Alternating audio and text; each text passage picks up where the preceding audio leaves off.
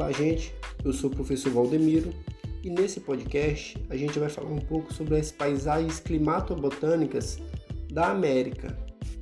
Para iniciar nossa conversa, é importante ressaltar que o continente americano apresenta uma grande diversidade de paisagens climatobotânicas em razão de sua variada latitude, já que as terras americanas se encontram distribuídas desde a mais elevada latitude de norte ao extremo sul do planeta. Além disso, a variedade de relevo associada à atuação de correntes marítimas influi de modo significativo para ampliar tais condições.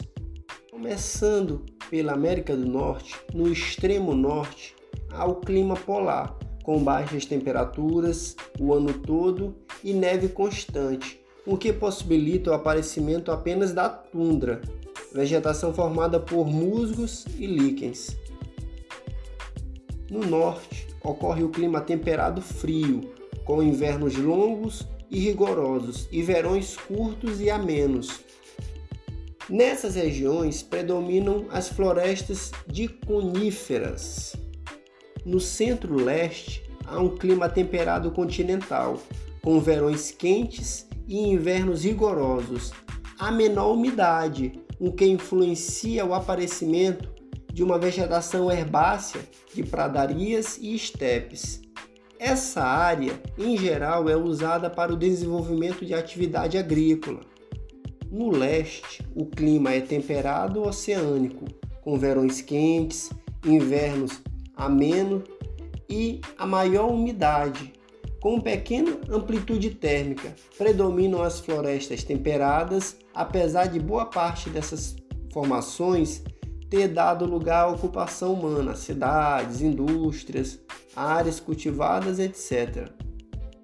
No oeste encontram-se formações montanhosas que, em razão da altitude, interferem significativamente no clima nas áreas de montanha, o clima tende a apresentar uma temperaturas mais baixas. Em geral, a cada 200 metros, a temperatura baixa um grau, fazendo com que o conjunto montanhoso apresentem características singulares de temperatura, umidade e pressão.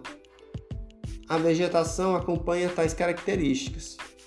No sul, ocorre o clima subtropical, caracterizado pela definição marcante das estações do ano, o que permite o desenvolvimento de florestas subtropicais.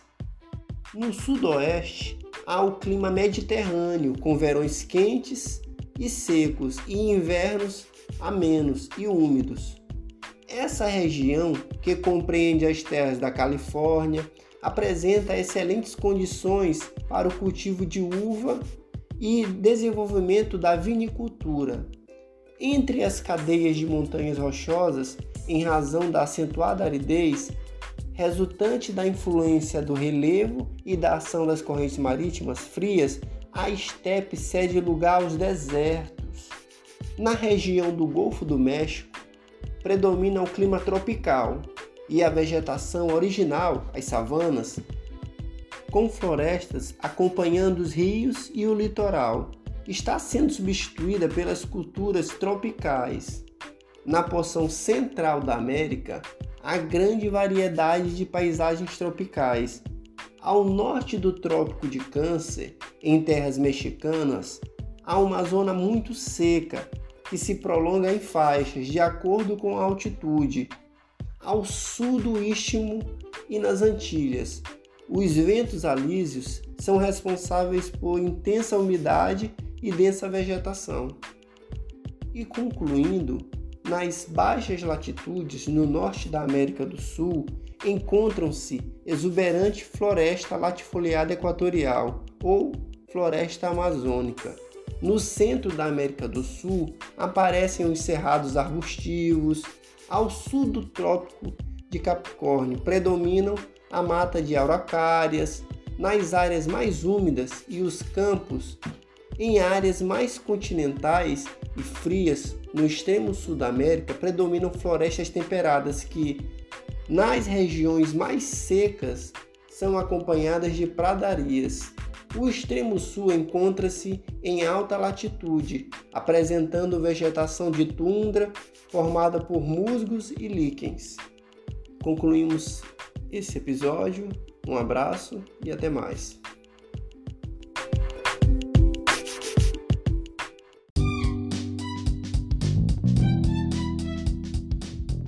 Olá, gente. Eu sou o professor Valdemiro Neto e nesse podcast iremos falar um pouco sobre os Estados Unidos como potência e sua dominação. Ao acompanhar notícias internacionais nos jornais ou assistir aos noticiários da TV, você deve perceber que um país em especial é citado repetidas vezes: os Estados Unidos da América. Desde a metade do século XX, os Estados Unidos são considerados a maior potência mundial por apresentarem supremacia econômica, política e militar em relação aos demais países do mundo. Sua influência é tão significativa que, além de exercê-la em questões econômicas e políticas, também a exercem em diversos outros níveis. No aspecto cultural, por exemplo, a língua inglesa é o idioma predominante na internet e nas relações comerciais, e o modo de vida americano transformou-se em um modelo para muitas sociedades. Neste podcast estudaremos os fatores históricos geográficos da supremacia dos Estados Unidos no cenário mundial, para identificar sua influência nos demais países e, consequentemente, compreender como se estabelecem as relações de poder no mundo contemporâneo. Os Estados Unidos foram o primeiro país a se tornar independente do continente americano. A declaração de independência ocorreu no dia 4 de julho de 1776, sendo reconhecida pelo Reino Unido com a assinatura do Tratado de Paris, somente em 783, após sete anos de guerras coloniais. Antes da sua independência, o território sofreu investidas constantes da Espanha e outros países como França e Holanda. Os espanhóis exploraram a região da Flórida, do Texas, do Novo México, do Arizona e da Califórnia até meados do século XIX. Em 1623 e 1624, os franceses instalaram-se nas regiões centrais, nos limites com o Canadá. Na mesma época, os holandeses fundaram colônias na porção leste, sendo a mais famosa a que deu origem à cidade de Nova York. A ocupação territorial britânica fortaleceu-se apenas no século XVII, durante a dinastia dos Stuarts. Diferentemente do que ocorreu em regiões de colonização ibérica, que foi realizada pelos próprios reinos, nos Estados Unidos a colonização foi entregue às companhias particulares, que deveriam pagar tributos ao Reino Unido, assim como lhe transferir uma quinta parte das possíveis descobertas em ouro. Organizadas por comerciantes, essas companhias apresentavam todas as características de uma empresa capitalista, tendo objetivos e interesses diferentes das formas de colonização ocorridas em outras áreas do continente americano. Apesar das dificuldades enfrentadas por essas companhias, a colonização ganhou impulso, motivada principalmente pelo fato de, no Reino Unido, o aumento populacional ter tornado difícil o acesso à terra. Deram força também ao processo de colonização as constantes perseguições religiosas ocorridas durante os séculos XVI e XVII na Inglaterra, as quais fizeram com que vários grupos religiosos, como os puritanos, calvinistas, protestantes, batistas e quarques, buscassem nas terras do Novo Mundo liberdade de culto e expressão religiosa. Um exemplo da colonização anglo-saxônica de base calvinista pode ser percebida nas palavras de Benjamin Franklin, um dos responsáveis pela independência dos Estados Unidos, as quais representavam o ideal do cidadão estadunidense em 1748. Benjamin Franklin assim aconselhava os jovens na nova nação. Acompanhe. Recordar que tempo é dinheiro. Recordar que crédito é dinheiro. O dinheiro pode gerar dinheiro e tua prole pode gerar mais. O caminho da riqueza depende principalmente de duas palavras: diligência e frugalidade. Isto é, não desperdices tempo nem dinheiro, mas o emprega da melhor maneira possível. Quem ganha tudo o que pode honradamente e guarda tudo o que ganha, acentuando os gastos necessários, sem dúvida alguma chegará a ser rico. Se este ser que governa o mundo, a quem todos devemos pedir a bênção para nossas empresas honestas, não determina o contrário na sua sábia providência. Como é apresentado nas palavras de Benjamin Franklin, as palavras expressam o ideal da sociedade estadunidense, ou seja, o trabalhador honesto, protestante, poupador, ao trabalhar de sol a sol com a proteção divina, encontrará o caminho da felicidade.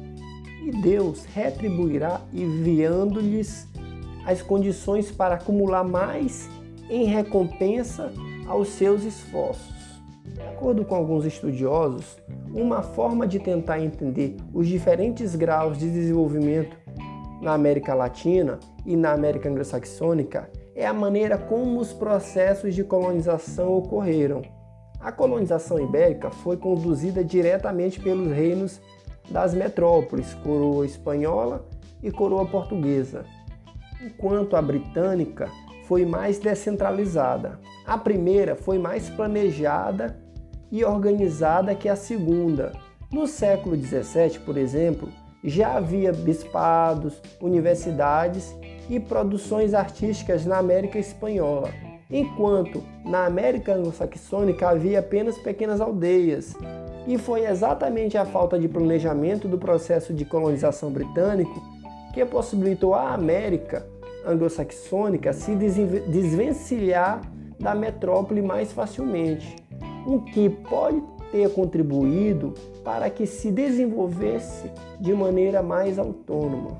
Contexto da expansão e formação da potência.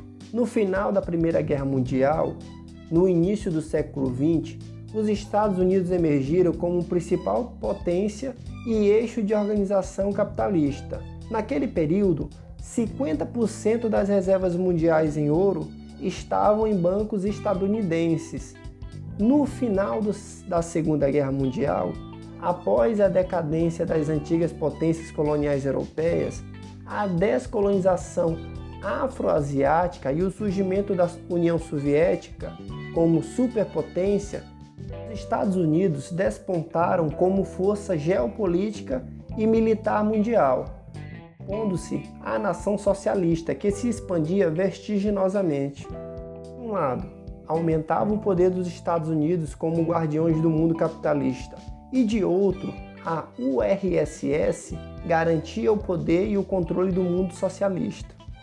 A hegemonia estadunidense transparecia nos setores econômicos, militar e diplomático. O dólar passou a ser a moeda universal e os Estados Unidos tornariam-se credores da maioria dos países ocidentais.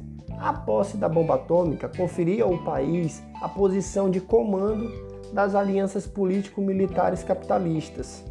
Podemos considerar a Segunda Guerra Mundial o início da expansão do chamado Império Americano, visto que, após o término da guerra, o poder dos Estados Unidos ampliou-se em dimensões mundiais e até espaciais, e as decisões tomadas em Washington começaram a refletir em todo o mundo. Os Estados Unidos passaram a dispor de estratégias de alcance mundial, com todos os meios e instrumentos econômicos, militares e diplomáticos necessários para a execução dessas estratégias. A vocação imperial estadunidense tem raízes históricas ligadas à sua formação territorial após a independência. Podemos determinar três diferentes períodos da expansão dos Estados Unidos. A primeira etapa, expansionismo interno, que vai do século XVIII até o século XIX.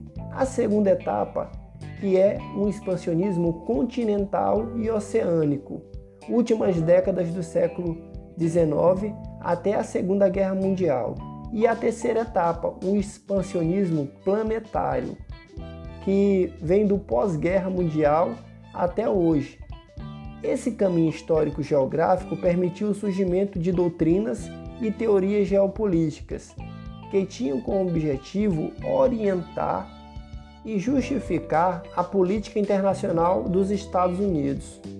Nos expansionismos, doutrinas e corolários, a primeira etapa expansionista iniciou-se em 1776, após a Declaração da Independência, com a conquista do novo território a oeste e com o povoamento completo, ocorrido até o fim do século XIX. Da expansão interna vertiginosa, iniciada após a Guerra de Independência das 13 colônias, compra do sul do Arizona, pertencente ao México, passaram-se menos de 100 anos. O território original, que contava com menos de 1 milhão de quilômetros quadrados, chegou a mais de 8 milhões de quilômetros quadrados, com a anexação, as guerras e as aquisições, os Estados Unidos passaram a ser banhados por dois oceanos, o Atlântico a leste e o Pacífico a oeste.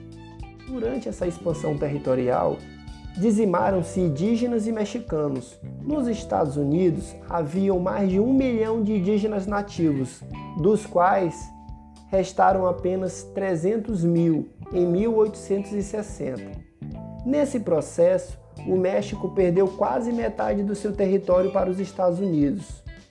O processo de expansão territorial estadunidense foi acompanhada de um alargamento das fronteiras econômicas e duas formas diferentes de economia passaram a coexistir e se complementar, uma no norte, nordeste e outra no sul. As porções norte e nordeste, berço de ocupações religiosas, ocorria a expansão de uma economia de base familiar. Com o desenvolvimento de forças produtivas autônomas, surgia nessa região uma indústria manufatureira sólida, com destaque para os estaleiros, que produziam embarcações utilizadas no transporte de mercadorias produzidas no sul e no nordeste. Essa economia de base mercantil, conduzida por pequenas propriedades, empregava mão de obra livre e assalariada. Já no sul, expandia-se a economia das plantations, inicialmente de fumo e depois de algodão, fundamentado na propriedade senhorial e no trabalho escravo. Essa economia, baseada na colônia de exploração, divergia da forma e nos interesses daquelas instaladas no norte. Entre os anos de 1861 e 1865, eclodiu a Guerra Civil Americana, desencadeada pelas divergências políticas e econômicas entre as duas partes do país. A Guerra de Secessão, como ficou conhecida, evidenciava o conflito entre as duas estruturas econômicas e acabou por eliminar a segunda, determinando a hegemonia das classes urbanas e capitalistas no norte. Nos anos seguintes, a vitória do norte, a expansão territorial dos Estados Unidos foi acompanhada por um considerável ingresso de imigrantes. Houve uma onda de imigração entre 1880 e 1890, possibilitando um salto populacional de grandes proporções. No início do século XX, a população estadunidense já era de 7 milhões de habitantes. O movimento populacional foi sempre incentivado pelo governo dos Estados Unidos, que organizou uma vasta distribuição de terras no Oeste.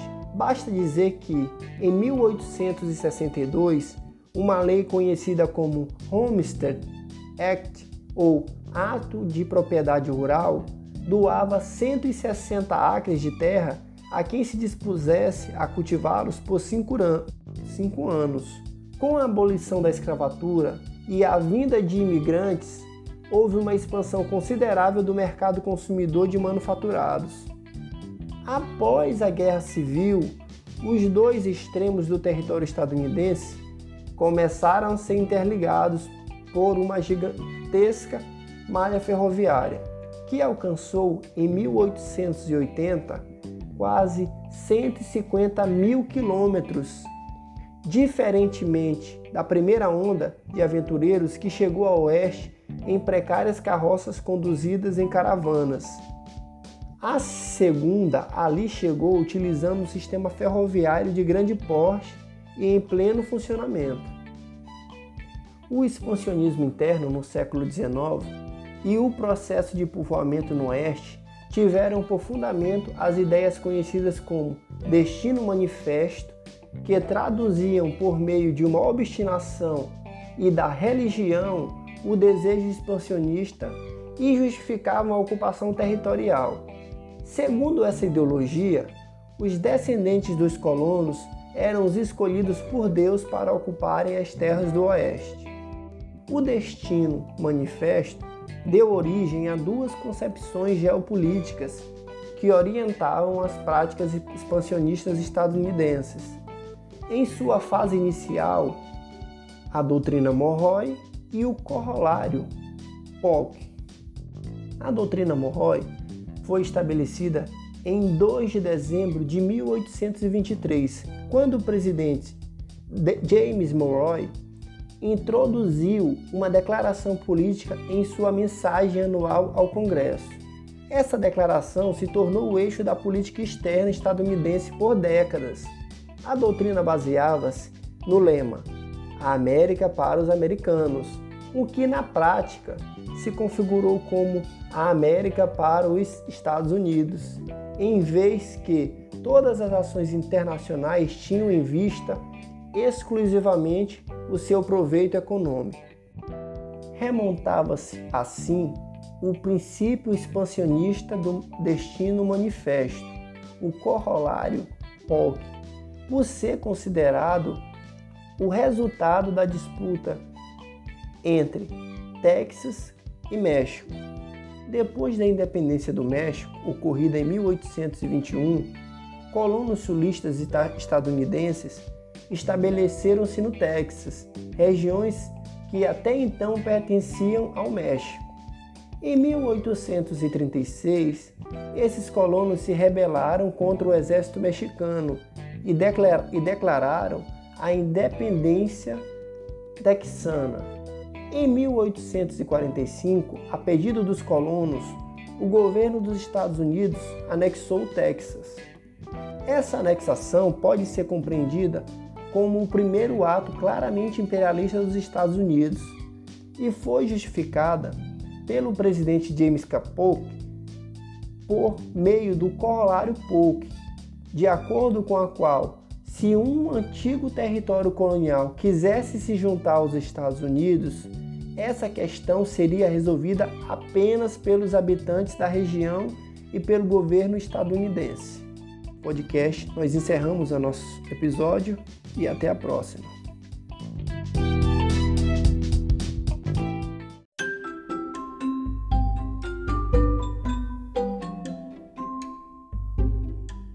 Olá, gente. Eu sou o professor Valdemiro Neto e nesse podcast iremos abordar um pouco sobre população e imigração nos Estados Unidos.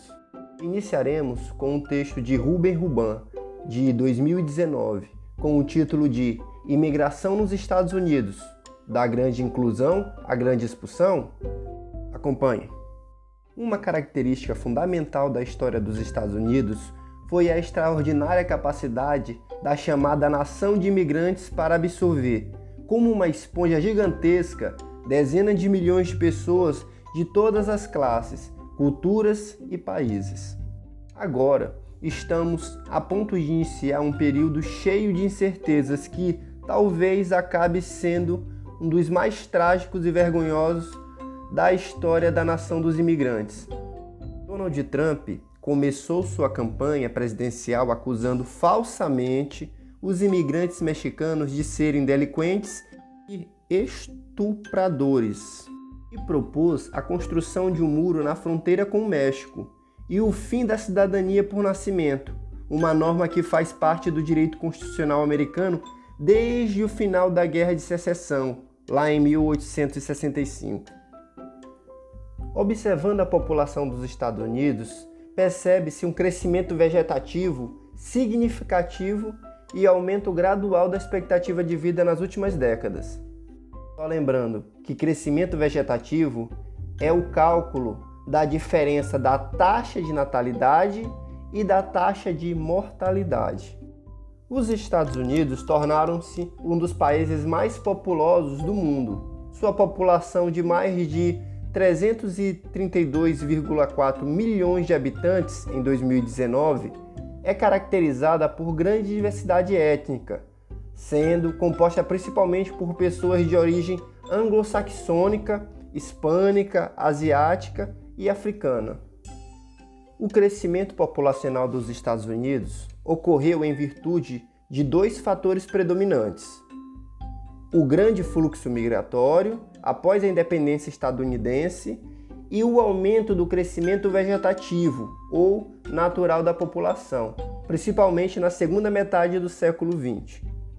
A população estadunidense, que no ano de 1880 tinha em torno de 50 milhões de habitantes, cresceu mais que cinco vezes até os dias atuais. A elevação do crescimento vegetativo nos Estados Unidos durante o século XX pode ser explicada primeiramente pelas desfavoráveis condições econômicas e sociais de grande parte da população hispânica e negra. Essas condições se refletem no menor acesso dessas populações à instrução e à assistência social, tendo como uma das consequências o crescimento mais acelerado dessa parcela da população em relação à de origem branca anglo-saxônica. Muitos hispânicos, por exemplo, chegam ao país ilegalmente e não buscam nenhum tipo de assistência dos setores públicos, por medo de serem enviados de volta ao país de origem. Isso não ocorre apenas com os hispânicos, também aumentou muito a entrada irregular de asiático nos Estados Unidos. As populações imigrantes são geralmente mal remuneradas e acabam por ocupar as áreas menos favorecidas dos grandes centros urbanos. A segregação espacial é facilmente percebida pela existência de bairros ocupados majoritariamente por orientais, afrodescendentes ou hispânicos.